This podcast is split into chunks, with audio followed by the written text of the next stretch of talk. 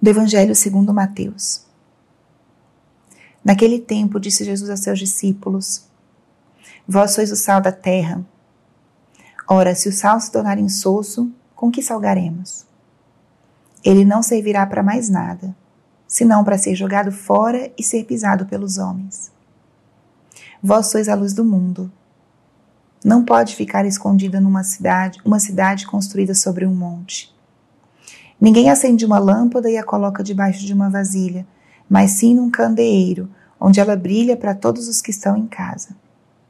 Assim também brilha a vossa luz diante dos homens, para que vejam as vossas boas obras e louvem o vosso Pai que está nos céus.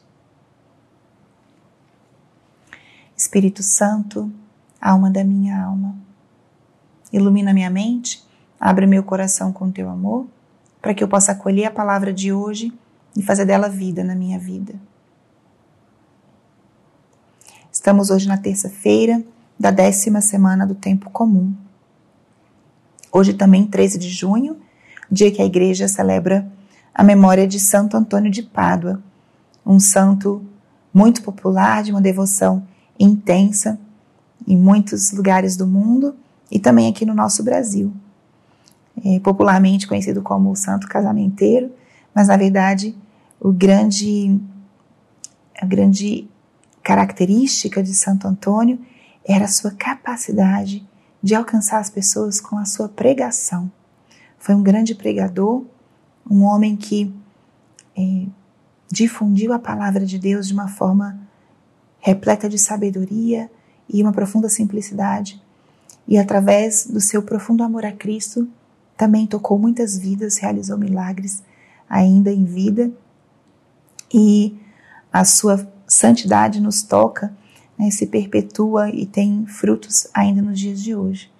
Então, hoje é um dia para pedirmos a intercessão desse santo que é, foi um grande pregador e transformou a vida da sua, da sua região, deixou um impacto profundo é, por onde ele passou.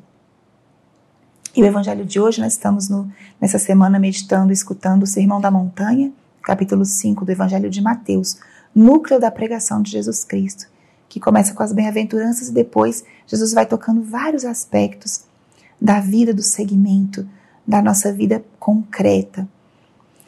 E o trecho de hoje é um verdadeiro programa de vida. Vós sois o sal da terra. Vós sois a luz do mundo. Jesus aqui nos dá uma missão com uma comparação muito simples, ele resume a missão do cristão: ser sal e luz. O sal, como aquele elemento que dá sabor, que preserva, que ressalta. É uma das características da missão do cristão. Nós, como cristãos, estamos chamados a transformar as nossas realidades. A proporção do sal para aquilo que ele salga sempre é muito reduzida. E é uma ideia que eu repito muito porque é muito profunda para a nossa meditação. Os cristãos sempre foram e sempre serão poucos diante da multidão da humanidade. Desde o início foi assim ainda hoje experimentamos e nos perguntamos muitas vezes: nossa, seremos tão poucos? Mas o sal não precisa ser em grande quantidade para transformar o sabor de todo um prato ou de daquilo que ele toca. Né?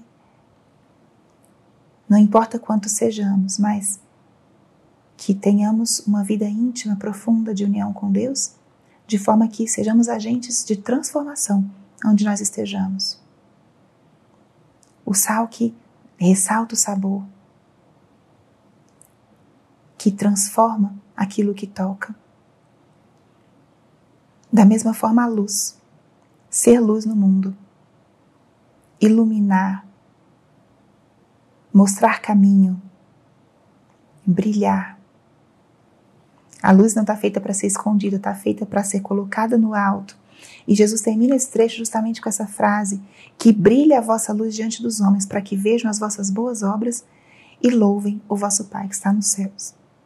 Então, ser sal e luz é deixar que a tua vida, unida a Deus, uma vida sadia, positiva, luminosa, reta, leve que outras pessoas encontrem e se inspirem, percebam a presença de Deus através da tua vida. Que missão maravilhosa ser sal e ser luz. Você pode e deve ser isso na tua casa, no teu ambiente de trabalho, aonde você passe, que as pessoas vejam as tuas boas obras e louvem o vosso Pai que está nos céus. E Jesus aqui fala de obras, não fala de intenções. Não basta a gente ter boas intenções, a gente tem que fazer, a gente tem que agir. E traga isso para o teu dia de hoje. Pensa assim, como é que eu posso fazer bem tudo aquilo que eu vou fazer hoje? Desde fazer tua cama agora, antes de sair de casa, é, como é que você vai dirigindo, como você vai se comportar no trânsito, como é que você vai cumprimentar as pessoas que você encontra ao teu redor, se você vai ter esse tempo agora de reflexão, de meditação, faça bem o que você tem que fazer. Isso já é uma forma maravilhosa de que você, através das suas obras, glorifique a Deus. E as pessoas percebem e também tocam a Deus através das nossas ações, dos nossos gestos, das nossas palavras.